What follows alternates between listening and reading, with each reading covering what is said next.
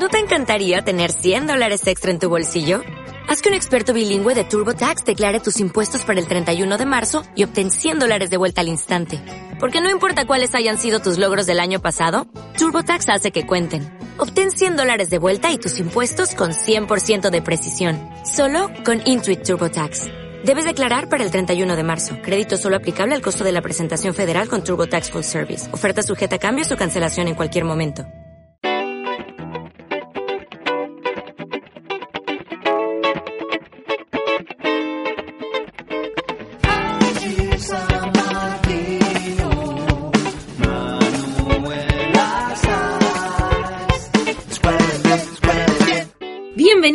Bienvenidas, bienvenides. Esto es De qué nos reímos. Yo soy Angie San Martino. Yo soy Manuela Saiz. Y este es el podcast de Escuela de Pie. Un programa de stand-up y de construcción. ¿Cómo estamos, Manu? Perfecto. Estamos genial. Estamos en la radio, les vamos a contar estas circunstancias. Estamos grabando desde mi celular en este momento, porque eh, Edesur lo queremos mucho. Y bueno, nada, golpe de calor y ya sabemos lo que pasa, pero somos comediantes y nos adaptamos a todo y este programa no va a ser menos porque encima tenemos una gran invitada que teníamos muchas ganas de tenerla aquí. Eh, antes de presentarla, eh, les contamos que esta semana que pasó arrancamos los cursos del primer cuatrimestre de este año. Estamos muy, muy, muy contentas porque están agotados. Agotaditos. Mucha gente que, que quiere estudiar con la escuela de pie y nos pone re contentas. Crece cada vez más la comunidad de escuela de pie. Les contamos a los que no saben que si nos siguen en Instagram, arroba escuela de pie, eh, también estamos pensando algunos beneficios para los que fueron alumnos, los que son en este momento alumnes de escuela de pie, como descuentos para, para ver shows de colegas nuestros, algunas entradas gratis, y que también estamos por armar algunos espacios que están pensados para gente que quiere ser parte de nuestra escuela, pero que quizás no se quiera anotar en un curso cuatrimestral o que ya lo ha hecho, porque tenemos algunos alumnos que nos pidieron por favor que hagamos un nivel 3 y nos parece que tenemos que soltarlos. Pero tenemos algunos espacios que, que, estamos pensando, así que estén atentos a, a, Escuela de Pie, que tenemos ahí como algunas ideas para exalumnos y para comediantes también, para colegas nuestros. Sí, lo nuestro es la novedad, todo el tiempo, así que tienen que seguir y fijarse, estar atentos, porque si no se pierden de todo. Todo el tiempo cosas nuevas. Eh, bueno, creo que con eso ya, con esa introducción ya estamos. Les contaba el otro día que también está la aplicación de Lucite Radio, así que si quieren escuchar este programa antes que nadie, se bajan la aplicación de Lucite o la buscan en la web, que es luciteradio.com.ar y pueden escuchar este programa los martes a las 9 antes que cualquier otra persona. ¿El resto de los mortales? El resto de los mortales los domingos subimos y lo pueden escuchar en Spotify, en iTunes. Que es muy importante que hagan. Es muy importante que si nos escuchan desde alguna plataforma como iTunes o iBox o Spotify, que le pongan 5 estrellas, no menos. No menos. 5. Queremos rankear arriba o nada. Eh, bueno, y reseñas, obvio, todos esos re bienvenidos. Si nos quieren subir una historia cuando están escuchando el podcast, dar alguna opinión, toda esa interacción, ansiamos que vaya llegando a poco, porque si no, nosotras no estamos acostumbradas a no tener feedback. Estamos acostumbradas a estar arriba del escenario, tener una respuesta instantánea del público.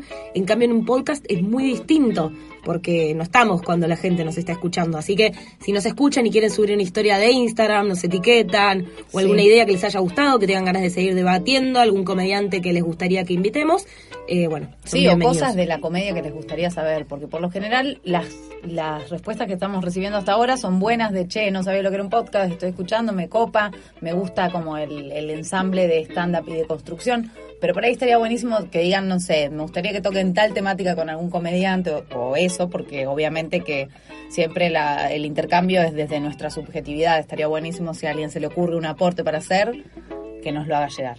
Encantadas. Bueno, ahora sí, démosle la bienvenida a nuestra invitada. Sí, vamos a hacer el aplauso casero. Ahí está, el efecto de sonido. A Nadia Charamori. No me aplaudo yo. Ay, bien, bien por mí, bien por mí, qué bien, qué genial estoy. Nadie, nadie lo sabe. no sé quién, de quién se bueno, bueno, entonces sí me aplaudo. Son efectos de sonido casero. Después vamos a ver si le agregamos algo. ¿Cómo estás, Nadia? Bien, todo bien. Gracias Por, por venir a nuestro programa. Estamos con muchas ganas de que, Ay, de que vengas, de verdad. A mí me re gusta que me invite. Me digo, ay, qué lindo. Ay, es re lindo, sí, compartir así un rato. Exacto. ¿Querés hacer una autopresentación? ¿Viste? A veces, Sí. porque se nos ocurrió esto, porque a veces, viste, vos vas y te presentan, bueno, y dicen tal cosa, hacen tal recorte, que vos decís, uy, qué chotada esta forma de presentarme. Entonces, por ahí, si vos, no sé, Sí. por ejemplo, si te decimos, ¿cómo querés que te presentemos? Bueno, perfecto. Yo soy Nadia y siempre me presento como científica. No, me veo... Sí, ante la duda soy científica. Ante la duda. Ante la duda soy científica. Eh, toda la vida tuve esta curiosidad, así que sí, me autopercibo como científica. Eh, y hace un tiempo soy comediante también. Eh, pensé primero cuando era comediante que era comediante común, de las que hacen reír y nada más, y ahora me doy cuenta que me gusta comunicar lo que hago a través del humor, así que soy comediante científica, soy las dos. Wow, es como un, nada, un superhéroe. Ponele. La categoría está buena, comediante Sí, científica. comediante Comediante científica, exacto. ¿Qué tipo de ciencia haces? Porque queremos aclarar Sí. esto, recién estábamos afuera y el sonidista le dijo, no me gusta el nuevo papel de esta golosina, porque me gustaba más como venía antes. ¿A qué se debe? Como si fuese Dios, ¿entendés? Que No, sabe no, todo. eso, eso es todo. muy común que te dices, ah, soy científica y escucha, me duele acá. No tengo idea, no soy médica. No, no, no. Científica. Claro, científica. Me llaman, la otra vez me llama el padre de una mía y me dice, mira, una mía tomó mucha vitamina D y no sé qué, no sé qué decirte, qué sé yo, que tome menos. No tengo idea, no que sé. se controle. No, pero es verdad que en el grupo de comediantes la otra vez mandó, ¿quién quiere pececitos de este? De Ah, entonces sí, es como, sí. wow, es como un trabajo súper científica. interesante. ¿Qué hace con los lo- bueno, no, no, porque No, me van no a venir todos los veganos y me van a tirar con cosas. Eh, yo soy biotecnóloga, que es como bióloga, pero que se fija más en las células y en la biología celular y las cosas, los microorganismos y ese tipo de cosas.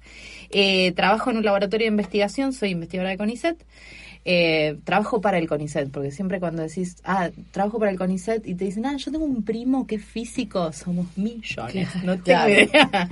Eh, trabajo para el CONICET en la Universidad de Quilmes, eh, hago investigación en enfermedades pulmonares.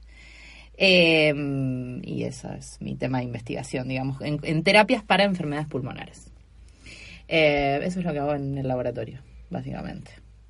Eh, te hago una pregunta. En, en el mundo de la ciencia, Sí. eh, ¿cómo es? No, no quiero decir cómo es ser mujer, porque tipo, Ah. ¿cómo es? Bueno, sos mujer. Eh, porque, ¿a- ¿de dónde Pero viene tienen esto? ahí una lucha en por el, el mundo, cupo. claro. Sí. En el, bueno, de hecho, está, a y ver, comes micromachismos todo el tiempo. Claro, sí, me, me Sí. imagino que igual está, o sea, está sucediendo que se está evidenciando Sí. en todos los mundos. Digo, el otro día Manu hablaba del rock nacional y dónde está la presencia Sí. femenina. En las comediantes, justamente hicimos este podcast porque queríamos presencia femenina en Claro. un podcast de comedia. Eh, solemos como tener esos debates, pero ya que sos científica también, me gustaría saber cómo, en qué estado de situación Mira, está la ciencia. el de la cuestión. claro, la- con respecto a eso. La cuestión ahora está más visibilizada. Siempre nos comimos un montón de cosas, de nos, nos bancamos eh, situaciones así de desigualdad, pero siempre las tomas como que es algo normal. Bueno, es así, es la que te tocó, viejo, y nada más. Eh, yo me acuerdo, no sé, un profesor que nos tocaba el cuello a todas las alumnas y todas decíamos, pero nadie le decía no, ¿entendés? Todas nos bancábamos eso y ahora es, sigue dando Ay, clases to- ¿cómo y lo ves como más, eh, te agarraba el cuello así y todas, Ah. el gesto era así, fruncíamos los hombros, bueno, no se ve porque es audio. Como si te engancharan de atrás. Sí, como, Como ¿viste cuando agarras un gatito, así, Ah, el- ah. así te hacía la pincita y todas nos quedábamos duras. Eh, bueno, no lo hace más, porque ahora tiene un poco de miedo. Eh, pero durante muchos años, esto te estoy hablando fue hace 15 años, cuando yo cursaba la materia de este tipo, eh, y bueno, era como algo que, lo tenés que te lo tenés que bancar, y punto. Y ahora hay determinadas cosas que ya no se bancan tanto. Eh, bueno, la otra vez, me, hace un, sí, un año más o menos, un año, un año y medio, me tocó dar una charla en la universidad también de humor, comunicando la ciencia, em, eh, mediante el humor, y éramos, era, un- era un colegio secundario y éramos varios investigadores de la universidad. Justo dio que yo era la única mujer. Mm. Y el tipo que presentaba decía, en un momento era, estábamos los cinco del panel y era bueno, doctor, doctor, doctor, cuando me tocó a mí, señorita. ¿Cómo señorita? Yo también soy doctora, capo. No, no voy a sacar el título a relucir, no me importa, no lo saco en la vida diaria, pero si el de al lado es doctor, yo también soy doctora. Entonces Claro. cuando yo le dije doctora, el tipo dijo, bueno, la señorita, que además es muy bonita, no sube No. por ahí, tesoro. La ¿Entendés? descarriló. La quiso arreglar y fue como, ¡pam! Y todos se rieron. em, Que además es muy bonita. Claro, Doctora se rieron, bonita. pero más básicamente de mi cara de, de, de ojete, de- digamos, o sea, eso, el que quedó mal fue él. Claro, ¿entendés? sí, sí, sí. Eh, y quizás hace un par de años atrás eso hubiese pasado como algo total y absolutamente normal. Sí.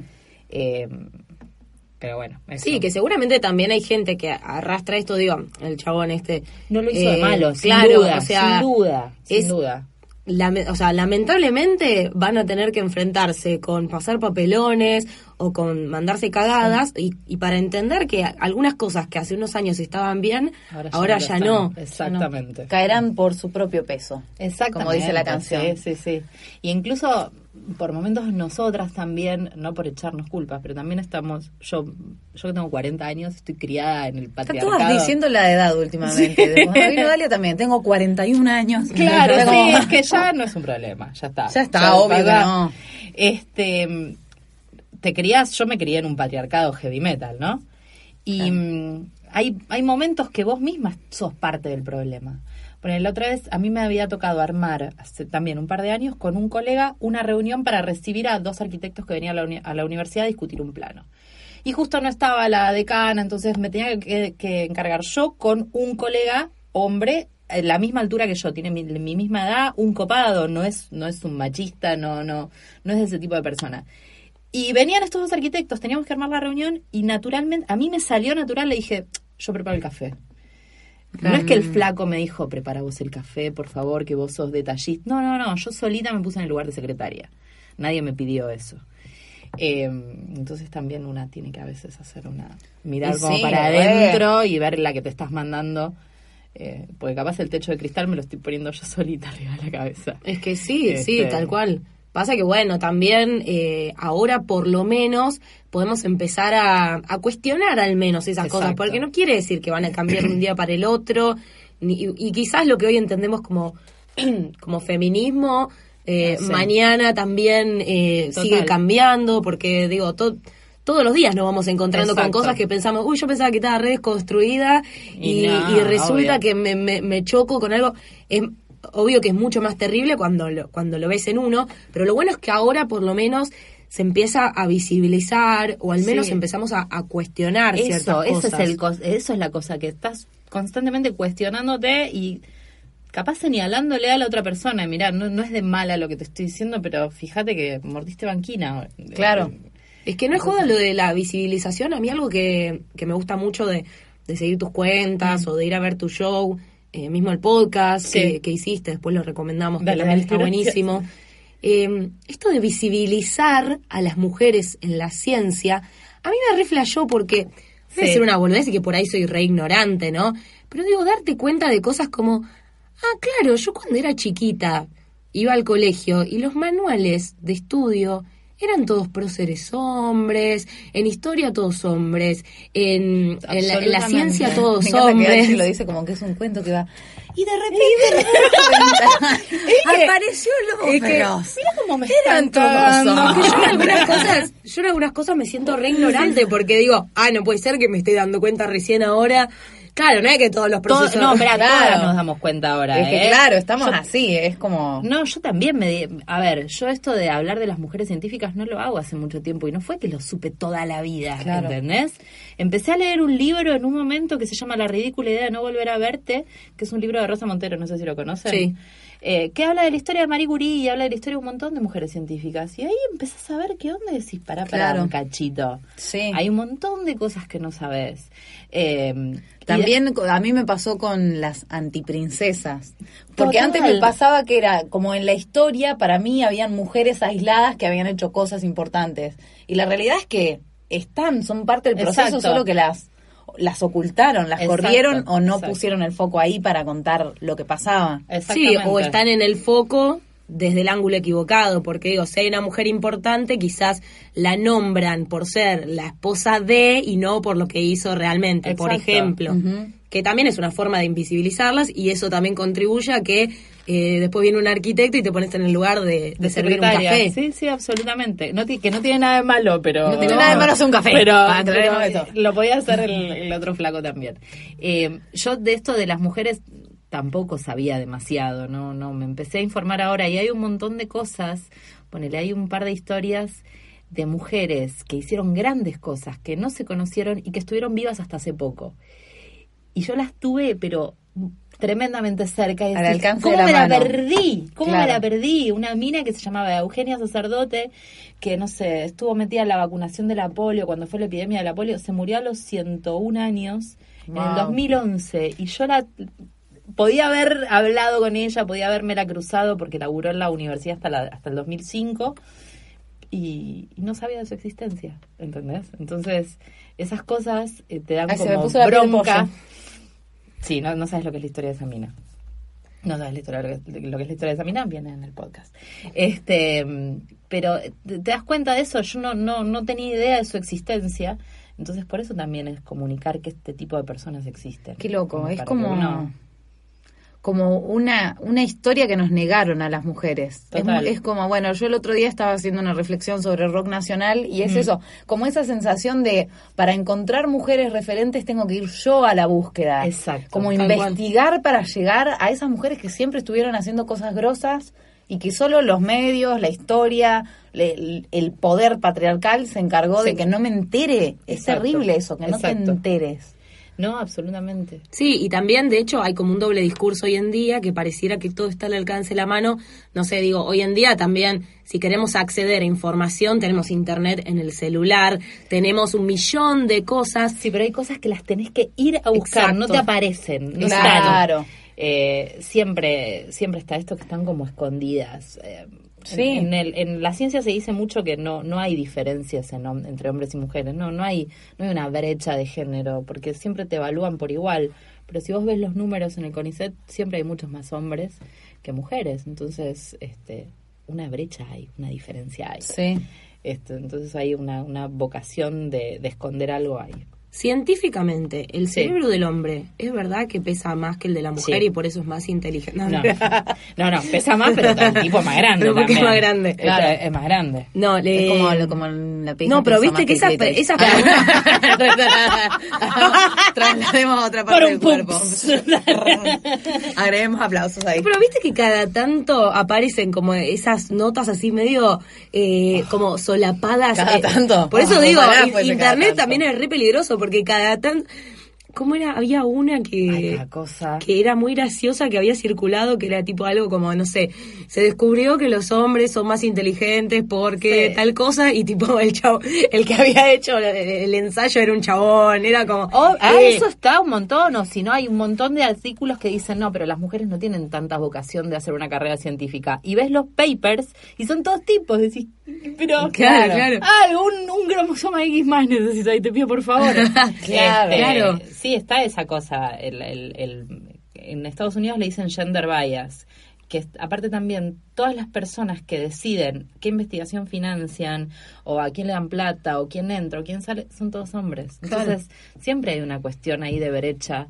Eh, hasta hace poco, creo que fue Diana Mafia que publicó un artículo en perfil que decía que a las mujeres les dan menos guita para investigar. Hay menos subsidios para mujeres. Entonces, sí, obvio, no. Si vos tenés menos subsidios para investigar, no vas a avanzar tanto en tu carrera tampoco. Bueno, llevándolo a la comedia, pasa mucho. Que Pasa mucho, En lugares dicen, no, te necesito levantar este lugar, pongamos comedia, tráeme nombre que no falla. Claro. Eso pasa un montón. Eso, eh, sí o sí, ¿no? El humor femenino.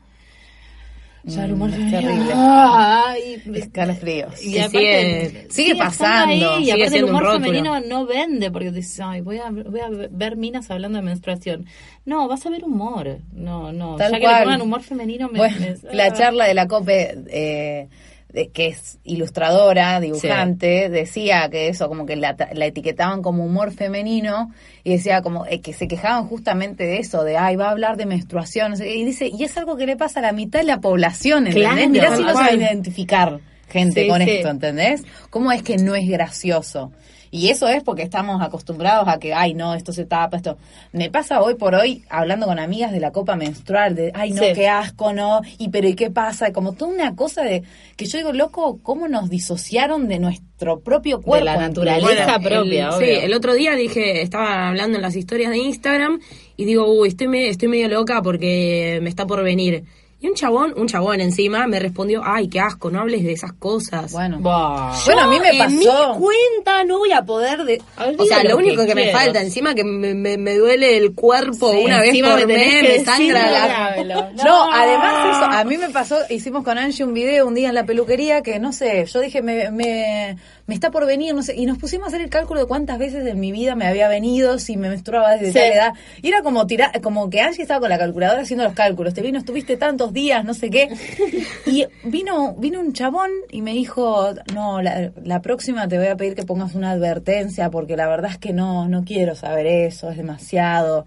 Bueno. Viste, ni siquiera te estoy diciendo, estaba mostrando una toallita. Y era un chabón que yo lo Mm. conozco porque es al- es alumno de, de mi novio de guitarra, ¿entendés? Pero Sí, un sí, chabón sí. que cruzo así y como Ay, rarísimo. pero digo, por suerte nosotras estamos como muy en contacto también con, con esta, esta búsqueda de cambio, porque digo, si sabemos que nos ocultan ciertas mujeres que han hecho cosas Exacto, importantes, exacto. nosotras estamos en contacto de, bueno, irlas a buscar por acá, ir- pero hay gente que no está atravesada tanto por la deconstrucción y que sigue como si todo igual fuese hay igual. gente, la gente que hoy en día no está tan, tan atravesada por la deconstrucción, como que no le entran las balas, digamos. No, te van a... Ese, eh, no, no, no, no. El No que quiere atacar, forma. ataca desde el ángulo que quiere. Sí, y en un punto uno tiene que elegir sus batallas. ¿no? Totalmente. Este, porque hay, hay cosas que son una pérdida de energía irreparable.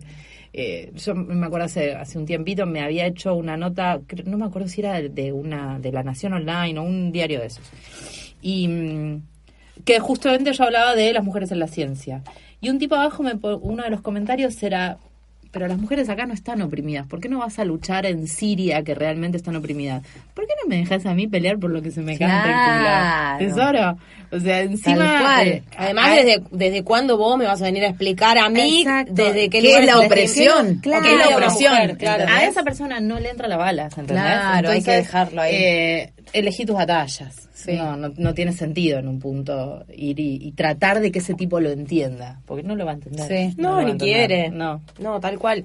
Eh, y bueno, ya que estamos hablando un poco de, de- de la ciencia y, y la comedia, Mm. me gustaría saber eh, cómo, cómo empezó tu camino en la comedia. Después nos dijiste que Sí. pudiste como unir esas dos Pude cosas, unirlo. pero eh, vos qué, qué conocías de stand-up o si tenías algún referente. Sí, tenía referente. La cosa es así.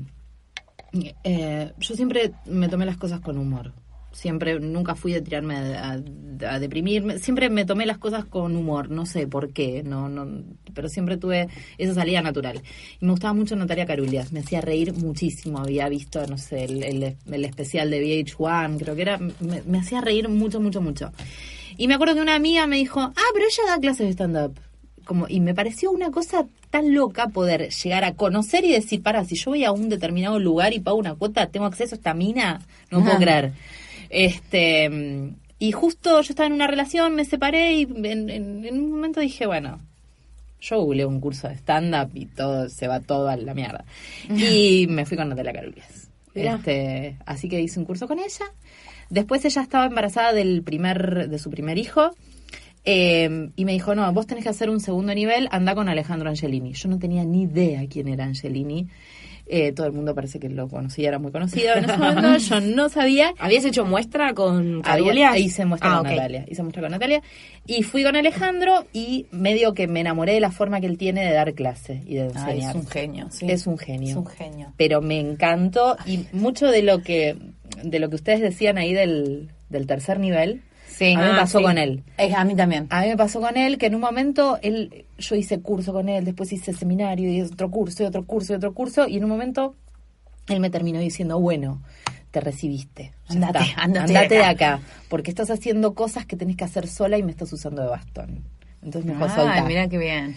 Eh, bueno, entonces eh, estudié muchísimo con él, me, me parece un gran profesor, una persona que te presiona y te saca buena, y lo que tiene él eh, es que sabe ver lo que hay gracioso en vos con tu estilo. Sí. ¿Viste? Porque me parece que hay un montón de, de gente que, da- que da clases que quizá te saca con el estilo de ellos.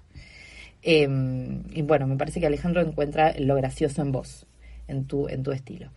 Y mm, bueno, eso, ese fue mi camino a la comedia. Ahí me- primero empezó como un hobby, pero después era como una adicción y eh, la conexión de ir a un barsucho y establecer una, una conexión con el público me parece algo al día de hoy hermoso y que me enamora absolutamente, absolutamente. Que no lo quiero dejar de hacer nunca. Y desde el principio hacías material que tenga que ver con, no sé, con tu parte científica. No, jamás. Y de hecho, ahora analizo el material que hacía al principio y decís, yo no lo podría volver. Está bien, soy otra persona y, y lo hacía cuando tenía 34 años, eh, pero analizo ese material y decís, no, no lo puedo volver a hacer, no puedo hacer algo así. Eh, material que capaz en ese momento me hacía reír mucho, con, no sé, lo que yo hacía de las gordas en Pinamar. Ay, estaba justo pensando en ese chiste. Claro, pero ahora yo, eh, me suena el especial de, de Hannah Gatsby en la cabeza de cuando vos te tirás abajo, no es humildad, es humillación. Claro. ¿Entendés? Entonces ya no, no, no quiero hacer ese tipo de material. Estamos todas en la misma, ¿eh? Sí, absolutamente. es re difícil Es también. Difícil, hermoso, difícil. Claro, porque es un lugar re cómodo en un punto Sí. también. Buscar Es que sí, eso. pero de- es que siguen de- de existiendo abajo. profesores. A nosotros nos pasó de un, un alumno que vino ahora al nivel avanzados que nos dijo, a mí en el taller me decían que me tengo que dar con un caño y que me, Claro, no, que me, no. tien- me tengo que esa palabra, humillar en el escenario. Me tengo que humillar Sí. en el escenario. Nosotras como, ¿qué? No, por eso, no. Pero- no. Es que es un lugar cómodo en un punto, porque es, lo, bueno, lo que dice Hannah Gatsby es como darte el permiso de hablar, es como pedir permiso para hablar. Pero mm, no, no quiero hacer más ese tipo de cosas. Todavía cuando me Bueno, la- contá un poco cómo era. Porque nosotros, Ah, nosotras conocemos claro. el chiste, pero Yo la lo que gente que decía está es que no. eh, no, no hay gordas en Pinamar, porque no hay gordas en Pinamar y que a todas las, las eh, traficaban a San Clemente del Tuyú. Porque yo sé lo que es San Clemente, yo siempre fui a San Clemente de vacaciones, yo me, me iba en malla a San Clemente en bikini y juntaba almejas de la playa y no me importa nada. Y el material rondaba alrededor de eso. Eh, ahora no lo quiero hacer más, ya no, no. Y es, es ¿Por algo qué? en- en su- porque no, no quiero tirarme más abajo y aparte siento que una persona que tiene el mismo cuerpo que yo, no sé, la estoy, le, le- Claro. le estoy tirando tierra a ella también. Sí, la estás poniendo en una categoría. Claro, la estoy poniendo en una categoría inferior que no es real. Eh, y, y me da vergüenza en un punto. No, Sale- Ay, perdón. no, no, no. no puedo evitar a veces el, el lugar cómodo. ¿Viste? Cuando entras en pánico en el escenario Mm. y me voy a los chistes de gorda. No lo puedo evitar. Todavía me, me queda eso. Pero quiero no hacerlo más. Sí, que igual a veces eh, por ahí tiene que ver, en algunos casos si hay chistes que ya uno no lo siente, no lo siente. Mm. Pero quizás algunas cosas es cambiar un poco el enfoque. Porque una Sí. cosa es decir, no está bien ser gorda, y otra cosa es decir, yo, yo así me, me pasa esta, me pasa esto, me siento incómoda en tal lado, o me pasa que veo a tal mina y quiero ese cuerpo, y siento Sí. que también ahora estamos en un momento en el cual, viste que usaste la palabra de vergüenza. Eh, el otro día Sí. también salió en, en el podcast con, con Gabou. Y a mí me pasa muchas veces también que digo, ay, no puedo creer que yo pensaba esto. O, Total. y parte del éxito del patriarcado en algún momento, en algún punto, es que encima de que empezamos a identificar esas cosas, encima sentimos vergüenza o sentimos Mm, culpa. Sí. Digo, por ahí estoy como ya sobreelaborando todo. No, pero bueno, digo, pero- yo por lo menos estoy en un momento en el que como que no sé bien qué me da risa, porque también me pasa, ponele, Mm. me pasó durante un tiempo de decir, ay, no quiero hacer humor minita, no quiero hablar de, de depilación, no quiero Mm. hablar de, de menstruación, porque no quiero que me cataloguen ahí, porque yo soy muchas más cosas, porque pienso más, qué sé yo. Y después me pasaba de pensar lo mismo que mano, digo, pero que de hecho tengo un un montón de material sobre ir a la depiladora, y está bien, yo entiendo un montón de cuestiones con respecto a eso, pero no me deja de causar gracia lo que me pasa cuando estoy ahí, o toda la situación bizarra, Total. o lo que fuera. Ahora lo entiendo desde otro lugar, que no es Mm. eh, como la mujer tiene que depilarse, no, yo elijo depilarme, pero no es una elección real, que viene Sí, sí, impuesto desde otros lugares. Parece que está bueno poder identificarlo, pero también a la vez es como, wow, encima que nos bancamos toda la opresión, todo, todo, tenemos que estar, ahora encima hay que estar a la altura del feminismo.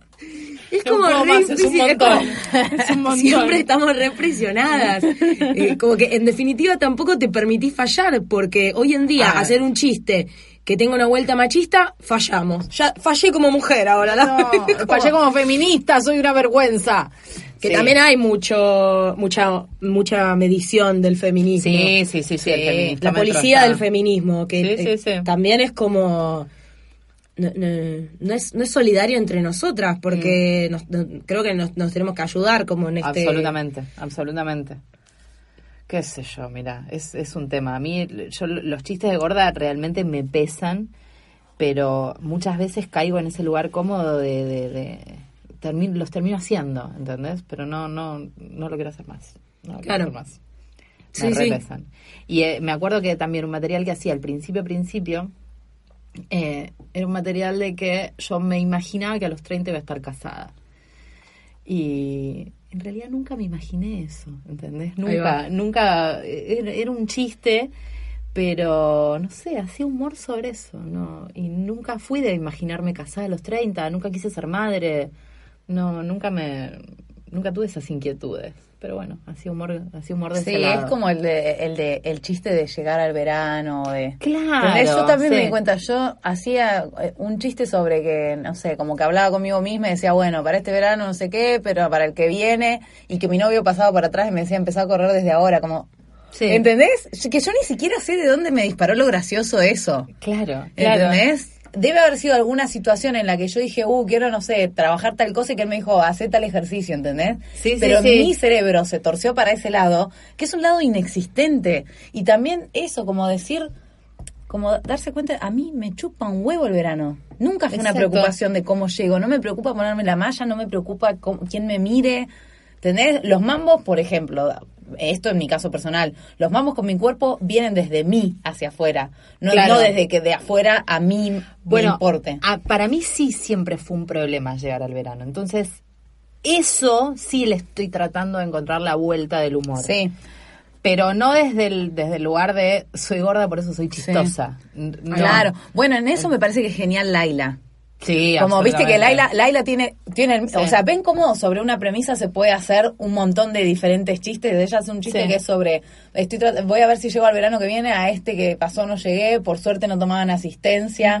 Después dice que va la nutricionista y le dice, compete Claro. un chocoarroz, pero es como chupar el termopol y el termopol a veces tiene helado. Sí. Como que encontró ella para mí una beta que está buenísima para filtrar todas esas cosas y drenarlas, porque creo que ne- tenemos una necesidad de catarsis que Sí, sí, la vamos a tener que atravesar. Pero digo, claro, es totalmente totalmente natural que si viviste muchos años con la preocupación de llegar al verano y quizás al día de hoy te sigue pasando, Claro, que te lo por lo menos detectarlo, ¿entendés? sí, Así sí, como yo detecté, a mí esto no me pasa, ¿entendés? Como decir, si, como si hiciese chiste sobre me quiero casar y no sé. No, No, no, me pasa, pero por, por alguna inercia externa estoy haciendo un chiste sobre esto. Y también es ir al lugar común, porque sabemos Sí, que, ah, qué cosas van a funcionar Sí, también. tal cual. Obvio, por supuesto, porque aparte sabés que es un problema que tenemos todas en un punto. Mm, Sí. Entonces sabés que eso va, va a causar eh, risa porque va a causar identificación. Entonces. Sí, eh, muchas veces uno ni se da cuenta. O sea, por ahí decís, bueno, estoy contando una boludez que me pasa a mí y no te das cuenta. También a veces eh, es contraproducente cuando le empezamos a poner demasiado peso a la palabra de un comediante que está en un escenario. O sea, yo entiendo que el que tiene un micrófono tiene un cierto poder o el que tiene seguidores.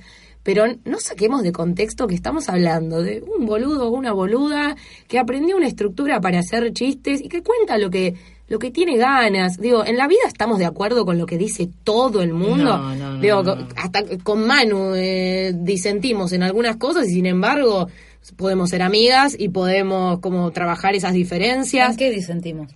Eh, en que, eh, justamente Ah, lío, ¿viste? La grieta. de Justamente pie. disentimos en que disentimos. Escuelas de pie. No sé qué disentimos. Disentimos en que disentimos. Vos decís que no disentimos y yo digo que sí. La grieta en escuela de pies se supo, Apareció. Apareció. Eh, pero, pero digo, a veces es como que se le pone una sobrepresión a la persona que como digo, eh, eh, pasa mucho también con el tema de, bueno, no, pero también hay que bajar línea y también hay que contar algo interesante No, y también... Yo creo, depende, lo- depende de lo que digas y aparte uno siempre tiene la, la opción de a este, a este salame no lo sigo. Tal cual. No te escucho más porque sos un imbécil. En mi universo. No te escucho más, Claro, te muy a alguien de radio que dejó de- Claro, no, no, no, no. Si vas a Sí. reírte de un discapacitado porque me decís que es humor negro, yo te dejo de seguir automáticamente. Claro. Salame. Eh, uno tiene esa opción. Igual creo que hay una cierta responsabilidad en lo que uno dice. No, no tenés necesidad de hacer una campaña y bajar línea cada vez que hables, pero no sé, una ciertita responsabilidad tiene que, un ciertito cuidado de lo que digas, me parece que tiene que haber. Esa es mi opinión. Sí. ¿eh? Y acuerdo. Sí, ser, en realidad para mí va más por el lado de ser consciente y después cada, para mí cada uno decide qué, qué responsabilidad quiere tener. Sí, absolutamente. Digo, por ahí hay alguien que no le interesa directamente. O sea, no, digo, no, no, no, absolutamente. No, no estás obligado a decir nada, pero... Sí, sí, sí ser consciente de que tenés un lugar de poder, quizás, en algún punto. Sí, sí, que, te, que hay gente que te sigue, que te escucha y eso no es una estupidez. No, tal cual. Y con el tema de, mm, porque vos hiciste también eh, unipersonal. Sí. Y el unipersonal, ¿por qué tomaste la decisión de hacerlo? ¿Cómo fue el proceso? Ay, porque mm, eh, me entusiasmaba mucho estar arriba del escenario y los 20 minutos que me tocaban nunca me alcanzaban. Y estableces una conexión y el unipersonal tiene otro ritmo, tiene otra velocidad, eh, es mucho más lindo, no sé. Yo me acuerdo eh, haber escuchado una charla de Fede Simonetti que decía que mm, el unipersonal es una relación hermosa y en los 20 minutos que tenés cuando haces un show de 4 o 5 personas o de los 10 minutos es un polvo en un cajero automático. Una cosa rápida, sí, va. Que cuando te empezás a entusiasmar te tenés que ir. Eh, y es verdad eso, ¿entendés? Cuando, ya cuando me piden que en algún lugar que haga 10 minutos me recuesta. Porque decís, ay, la estoy empezando a pasar bien. Claro. Y me tengo que bajar. Entonces me pasaba eso con el unipersonal, que tenía esa necesidad de establecer como una relación más larga con el público. Ahora, si te Eh. pasa de estarla pasando como el orto, te, te quedan 50 minutos. Sí, me ha No pasado. ¿Te ha me ha pasado de decirme quiero ir a la mierda? Qué mal ¿Por qué no estoy en un rotativo de 10 personas? Claro, ¿por no qué puedo irme a la mierda y dejarle 40 minutos al otro y que ¿Por se qué la no tengo fume? un chabón que siga y que se come este muerto? No, no. Eh, sí, me ha pasado, pero también me ha pasado de pasarla genial. Y bueno, y eso vale. Y lo, lo bueno también de, de estar hace un tiempo en esto es que cuando te va mal, te va mal y se terminó ahí el problema. Al otro día ya te irá bien de nuevo. Digamos, no es. eh, al principio, cuando recién empecé, sí te me pasaba que cuando me iba mal era un problemón. Y después en un punto decís, sí, hoy no se rieron, mañana capaz. Hay revancha en dos Sí, hay minutos. revancha en dos Sí. minutos, no es la muerte de nadie. ¿Y tenés algún eh, algún público que vos considere? Porque creo que, bueno, sobre todo Sí. en un tema tan particular, o sea, digo, si querés hacer humor científico, calculo que encima es más de, de nicho, si se quiere. Sí, ahora mi público, las mujeres que me saludan en la calle son estudiantes de carreras científicas mujeres, en general. Ay, me, ha, me ha pasado poner estar en un congreso en La Plata, que yo soy tesorera, era en- en- el año pasado tesorera de una sociedad científica. Y estaba en un congreso viendo las facturas de los socios de la sociedad y qué sé yo, y pasaron unas chicas de la Universidad de La Plata y me dijeron, no puedo creer que estés acá en la universidad. Entonces yo estaba en otro plan. En otra rebrera ahí. Estaba, estaba en otra y las pibas pasaron y me dijeron, ¿me puedo sacar una foto con vos? Sí, claro, por supuesto. Eh, o sea, mi público es ese, las pibas que están en la universidad. ¿Y trabajás para ese público? O sea, ¿te, te gusta real- hacer show para, o sea, buscas como Eh. consolidar ese público o te interesa por ahí decir, no, no me quiero encasillar en esto? Ese público es el que yo sé que la paso bien y que funcionan los chistes que hago. Sí me encantaría, me, me gusta ir a otros lados, porque justamente aparte el material de mujeres científicas es para que todo el mundo las conozca. Entonces me gusta salirme, ir a otros lados. Me, me encanta cuando tengo que ir a charlas a colegios secundarios, la paso muy bien.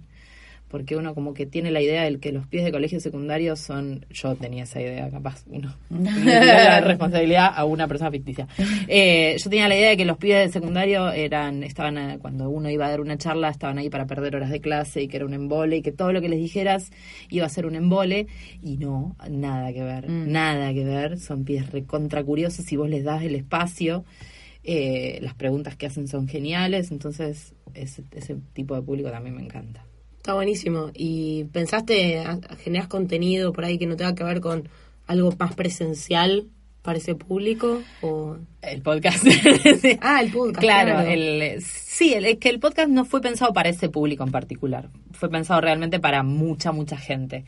Pero no, no generé todavía contenido más allá del humor para ese público. Tengo, la, tengo ganas de generar cosas, tengo ganas de escribir cosas, pero no, todavía no generé mucho más. porque es re interesante y es verdad yo trabajé mucho en colegio Claro. y y es, es verdad, están muy ninguneados por un lado Exacto. bronca y por otro eso. lado, Es- sí, pero el sistema educativo no acompaña porque Mm. yo veía las dos caras, veía a los pibes como hambrientos de, de, de esto, de investigar, de conocer, de saber, de salir un poco de como de, de- de- de las ecuaciones básicas, no sé. Claro, yo... Y, sí, no, y que del otro lado también estaban los docentes muy cansados, muy sí. estresados y con, con, con muchas limitaciones. Digo, Mm. en cuanto hay uno que dice, ay, bueno, en vez de dar una clase tradicional, vamos a ir al parque, así toman Sí, aire. No, 40 autorizaciones, que el director no quiere, que se va a descontrolar todo, que se queden en el aula, que no hay ventilador.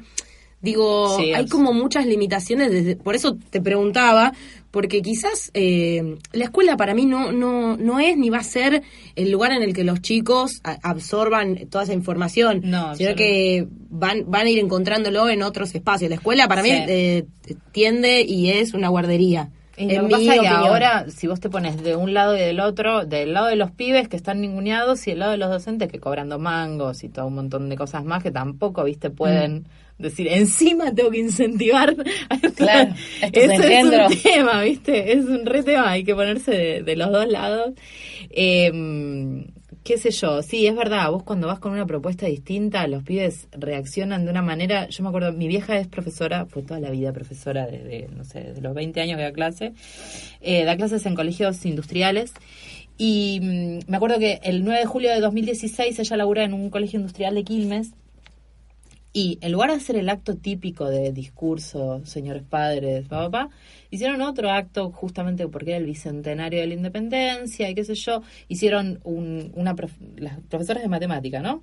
Agarraron, armaron como una especie como de árbol y que los pibes colgaban sus deseos o lo que querían para, para el nuevo año. No, no me acuerdo bien cómo había sido. Había sido una movida enorme y yo fui a hacer stand-up en ese contexto, a, a hablar de mujeres científicas y de los premios Nobel argentinos no tiene nada que ver con la independencia, pero los pibes se reentusiasmaron, ¿entendés? Se reentusiasmaron y se portaron súper bien. Mirá que eran 700 pibes sentados en un patio, era una alfombra de pibes, que yo dije, acá se van a enojar y va a ser... No, y además son el público más honesto que hay, no es que se van a quedar callados por respeto. No, no, no, aparte como tienen como la, como, ¿cómo se dice? La impunidad de la manada, ¿viste? Porque, Claro. Eh, no, se portaron súper bien, se rieron, aplaudieron, se sacaron fotos, preguntaron cosas. O sea, si les das el lugar, están encantados. Entonces, ese Sí. público me parece hermoso. Para mí es un re buen ejemplo el, el tuyo, porque digo, nosotras apuntamos a que este podcast lo escuchen comediantes Mm. eh, o personas que quieren ser comediantes, estudiantes de stand-up, y a veces eh, se le tiene un poco de miedo al nicho, entre comillas. Eh, digo, a, a veces quizás hay gente, por ejemplo, el otro día teníamos un alumno eh, en el nivel avanzado que le gusta mucho el, la, his- la historia, Mm. eh, la historia, la historia del arte. Sí. Y claro, hablaba con un nivel de conocimiento que la verdad que nosotras nos quedábamos mirándolo y podíamos estar, pero por horas, y le decíamos, tenés que ir por acá, porque se nota que, que a vos te apasiona. Sí, que te hierve la sangre cuando lo Claro, escuchás. y la, y la verdad que resultaba súper interesante y a veces hay como mucho miedo de decir, no, si me salgo de lo general, eh, ya no va a ser, porque también el stand-up está muy asociado al humor de identificación y de observación, que lo que siempre decimos con Manu es que en realidad la observación es uno de los tipos de remates dentro del stand-up. Sí. No es que el stand-up es solamente humor de observación. No, Digo, no. sí, hay una observación, pero eh, puede ser en, en cualquier campo. No, pero te puedes ir por el absurdo y es, es genial y no, no tiene nada que ver con una observación, Sí. de una identificación Sí. de Sí, nada. y además es una forma de, Sí. de- de distinguirse que está buenísima. Obvio. Porque Mm. digo, no sé, pensamos eh, eh, en ciencia y en comedia y al toque tenemos a Nadia en la Sí. cabeza. y pa- para mí es, o sea, digo, no es algo que hay que forzar, ¿no? Como digo, yo no entiendo nada de ciencia y digo, bueno, pero es un nicho a cubrir, entonces voy a hacer. No, no, no. No. Claramente se va a notar que, que no sé o que no me interesa. pero digo, si hay alguien que, que tiene como una, una, una pasión, un interés por algo, para mí es, es como un re buen Sí, ejemplo suma. este, pues está buenísimo. Mira, yo me acuerdo cuando hacía el unipersonal, eh, cuando hacía mente positiva, yo no, no decía que era científica al principio, lo decía al final después de que hacía unos chistes sobre películas porno. Ahí mandaba después, pum, soy científica. Y nunca me pasó que la gente me diga, devolveme la plata, no sos comediante, ¿entendés? Claro. Al contrario, es un dato que suma. Después te dicen, ah, sos científica posta, mira qué interesante. Eh, y, y se interesan por lo que vos les contás, por, lo- por el dato que estás dando. Entonces, siempre esas cosas que te apasionan realmente y que no están tan en la lista de los chistes comunes, suman, me parece. Sí, también esto, también eh, como entender que por ahí eh, los espacios de todos los comediantes no son los mismos. No, Digo, total. quizás eh, vas a un festival súper multitudinario con comediantes que hacen chistes de colectivo y capaz que no vas a tener tu público ahí. No. Ahora, que Mm. tengas estos otros espacios en los que otros comediantes tampoco podrían estar, digo, como que también hay que salir en la búsqueda por ahí más de dónde está el público que, que le interesa lo mismo que a mí y no al revés, adaptarme yo a lo que creo que pueden llegar a esperar. Sí, eso, siempre lo dice el rubio peronista. Bueno, de que otro como que hacía chistes Sí. de Disney, no sé qué, películas de Disney, y que todo cambió para él cuando empezó a hablar de lo que quería hablar. A veces es muy difícil eso, detectar, bueno, de qué quiero hablar, qué me, qué me pasa, qué quiero, qué quiero contar. Está Exacto. buenísimo, me parece que que encontraste, ay, pensé que tenía un bicho, me asusté. Me era mi pulsera. ¿De qué murió? De un, impar- un infarto por pulsera. Eh, que está buenísimo que hayas encontrado como esta, este, Sí. este vértice, es hermoso. Lo, lo encontré con ayuda, ¿no? Pero, pero está bien, es que sí. está buenísimo tener la ayuda, pero también eh, como saber que, eh, que hay que bancarla cuando uno encuentra algo que le resuena. Qué sé yo, pienso ahora en, en Pablo Molinari también. Sí. Que es un pibe que quería hacer un tipo de humor específico y la bancó, la bancó, la bancó. Absolutamente. Incluso cuando quizás el entorno no le colaboraba. Eh, entonces está buenísimo como eso, para los que escuchen y estén como iniciándose o les interese arrimarse al- a la comedia, tener esto presente. Bueno, ¿qué- ¿de qué quiero hablar yo? Sí, que también eso tampoco te va a excluir de poder hacer otros tipos de chistes. No, es yo, que también sí, digo, me si acuerdo yo quiero material de- hablar del supermercado chino, Eso, si listo, vos, si vos lo sentís, a vos si te vos lo causa sentís así, exactamente. Ya Porque está. también es, bueno, Digo, no es que tiene que de ser bases nucleares. Nada, tenemos, No, un, tenemos no. un alumno que hacía chistes sobre la cebolla y como todo un- toda una rutina sobre la cebolla, qué pasa con la mitad de la cebolla que no usás, que, para qué sirve la cebolla en una comida. Y era genial escucharlo Sí, hablar de eso, porque Sí, se sí. notaba que desde de donde él venía o desde, desde su subjetividad era algo muy potente y estaba buenísimo. No, y además, digo, si vos te autopercibís como científica, no dejás de ser una científica eh, haciendo comedia, aunque estés hablando del supermercado chino. Exacto. Entonces me parece que incluso le da como esa, esa cuota de, de lo genuino que necesita el estándar para no ser repetitivo, porque cuántas veces escuchamos hablar sobre el supermercado chino, 400, millones de 400 veces. millones. Ahora, los temas ya están todos hechos. Si vos querés agregarle algo distinto, es lo que sos vos. Sí, sí, sí, es tu Entonces, subjetividad. ahí es donde puede ser una científica hablando de supermercados chinos. Mm. Sacando estadísticas raras.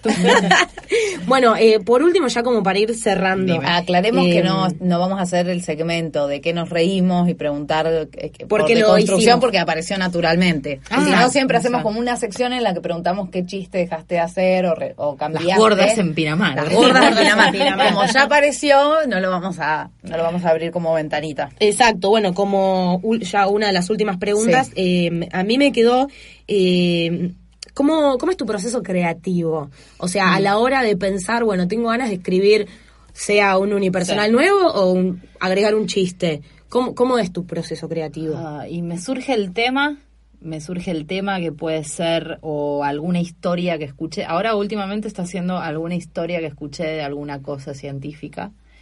Eh, me surge el tema y trato de buscarle ahí la mm, como la ruptura de la lógica. Eh, y después no me, no me suelo sentar a escribir. Me suelo sentar a escribir después de que hablé sola mucho tiempo, después de que caminé en la ducha, lo dije para, ducha para afuera, eh, de que caminaba sola y en la calle la gente me paraba porque pensaba que estaba hablando sola. Me ha pasado con mi mejor amiga, me dijo, me paró en la calle y me dijo, pues te das cuenta de eso psiquiátrica, estúpida. Porque venía hablando sola en la calle. Después de un tiempo que me pasa eso, ahí sí lo bajo al papel. Pero, mm, y bueno, después lo probaré en algunos Open Mix o lo que sea.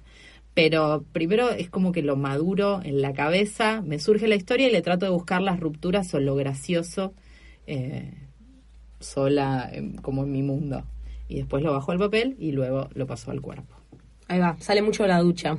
De la ducha Sí, es la clave, ducha- para mí también, ¿eh? Yo también. Es que la Es ducha, es tremendo, el que, el que canta debe cantar en la Hasta ducha. cantás bien en la ducha, todo- todo se cantás. puede. Bueno, eso Diego Lombeck explica por qué ducha. bien en la ducha. Ah, vamos a tener que buscar. Eh, sí, Diego Lombeck en una cosa de la ciencia está en todos lados. Diego Lombeck está Sí, sí, sí, el- sí. Em, explica por qué uno canta bien en la ducha. Por la acústica. Por la acústica, el agua, porque- no, no, y porque además el, el- la- los baños suelen ser de mm, con azulejos y eso es un material poroso, entonces hay mejor acústica por eso. Ay, qué lindo que es cantar en la ducha. Te sentís como, ay, yo puedo llegar a hacer esto. Sí, cuando Con salís la- al aire libre es claro. Con la comedia no. pasa lo mismo, que decís, esto va a estar buenísimo. ¿Ustedes son unos, unos arames que se suben, se, se suben a un escenario y dicen cualquiera? No. No, no, no, no. No, Creo que en la ducha también lo que pasa es que no tenés a mano más distracciones, entonces puedes concentrarte. si no, a mí me recuesta ponerme en el living de casa y decir, bueno, voy a, a pensar en esto y estás, que respondo un mail, que agarro el celular, Exacto. que... Sí, otra que a mí me funciona mucho es cuando me despierto por ahí a la mañana, no Sí. levantarme inmediatamente, sino quedarme pensando un rato. Como Ah, que ese, en ese momento tengo el cerebro que pum, ¿entendés? Como fresquito, fresquito, Sí. fresquito. Ayer le contaba a Maga que me pasó de que me desperté como en el medio de la noche y tuve como una mini sesión de terapia conmigo misma y después me volví a dormir. Esta y al otro día me levanté y anoté todo. Porque sentí que avancé como un año de terapia en ese momento. ¡Vamos! Pero entonces cuando me estoy, es una paja cuando me pasa que cuando me quiero dormir y empieza el cerebro a Ay, maquinar, no, porque ahí te querés matar. Ay, Pero no, no. sí es Porque re, además, sí. es re lindo como de, de bajar, de tranquilizarse con eso de que Mm. tiene que tener un tiempo mental. A mí me repasaba de que era como, claro, estar sentada así pensando en mi mente, de Sí, afuera sí, parece sí. que no estoy haciendo nada, ¿entendés? No, no, Entonces. Emi, que es músico y es como muy fan del método, la práctica, él capaz que está tring, tring, tring, tring, tring, tring, y es como que me mira a mí y me dice como, Dale, ¿qué estás haciendo? Sí. Bueno, pero ponete a escribir, sentate a escribir. No, a mí no me funciona No, así. creo que a muy pocos comediantes les funciona Sí. sentarse a escribir igual. Pasa que es algo que incorporamos al principio porque no nos queda otra, sobre Claro. todo cuando hacemos un taller. Porque mm, Vos sabés que yo hace un par de hace una semana estuve en Nueva York y de, de casualidad Ay, te iba a preguntar por eso, menos mal que lo dijiste. de casualidad en el Gotham apareció Seinfeld a hacer no, material. no, no, no. Hizo material de, salió de la calle, venía, se subió al escenario y se sacó la campera, venía de la calle el chabón. O sea, como, ah, bueno, está bien. Em, Todos tipo, ¿what?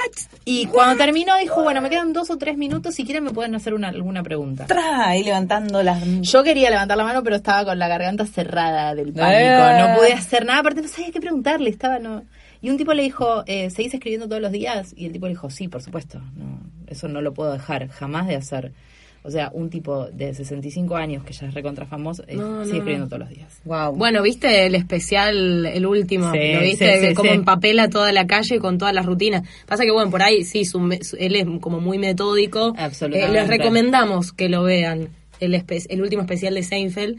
Y, pero bueno, sí, el chabón tiene todo escrito, además es el máster de la, la Sí. estructura, ¿no? Tiene como súper claro, como claro. ese estilo, digo, no es que hay que ir hacia ese lugar. Eh, porque bueno, nada, pasa que nosotros también crecimos como con la comedia norteamericana Exacto. y tenemos mucha influencia de allá y bueno, por eso también absorbemos un montón de cosas. Eh, pero bueno, creo que con esto por hoy estamos. Te agradecemos un montonazo que hayas venido y que encima eh, te hayas adaptado a las circunstancias Por a las favor, que Edesur. Nos, nos somete. Nos somete. Estamos acá sudando. de Surba y viene, acá la comedia siempre está, chicos. Está no siempre pasa nada, no pasa nada. Gracias a ustedes por el aguante. Bueno, en la descripción vamos a dejar todos los datos del, Sí, me voy a anotar del lo de Seinfeld podcast, lo de Ah, Seinfeld. Sí, y vos querés nombrar tus redes, el que te está escuchando ahora, ¿cómo te puede encontrar? Si es que no te Eh, encontró todavía. Me puede encontrar en Instagram, soy Nadia Chiaramoni. En Twitter soy arroba nschiara, porque bueno, es un nick que tenía hace mucho tiempo y quedó, y no soy muy, soy medio cero en las redes, chicas, soy medio abuela en las redes.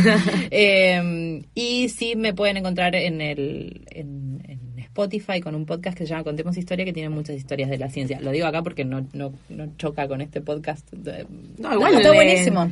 Ningún, ningún podcast es competencia de exactamente, para claro, nosotras, no, como- no, al contrario, exacto. recomendamos mucho también que escuchen los otros podcasts Exacto, de comedia. Absolutamente. que se complementan. Sí, Sí. está re bueno el podcast. Lo que sí, cuando hablamos como así de muchas cosas, siempre dejamos después en las descripciones para que, como Claro, tomar para que puedan Sí, para que ir directo al enlace. Y ya saben que si quieren saber algo de Escuela de Pie, nos siguen en arroba escuela de pie eh, o si no, escuela de pie standup.com, ahí tienen toda la información. Estamos en Lucite Radio, que es luciteradio.com.ar. Y bueno, nada, nos despedimos hasta la semana que viene. Espero que la próxima tengamos luz. Claro. Eh, y si no, bueno, igual el, el celu se la está rebancando. Así que somos comediantes y nos adaptamos. Exacto. Adaptación ante todo. Hemos actuado en cada lugar. Exactamente, con cada club de borrachos escuchamos Con cada rata Acá, tenemos, tenemos bonobones, masita, no nos No, falta esto es nada. una fiesta. Bueno, eh, muchas gracias. Hasta luego.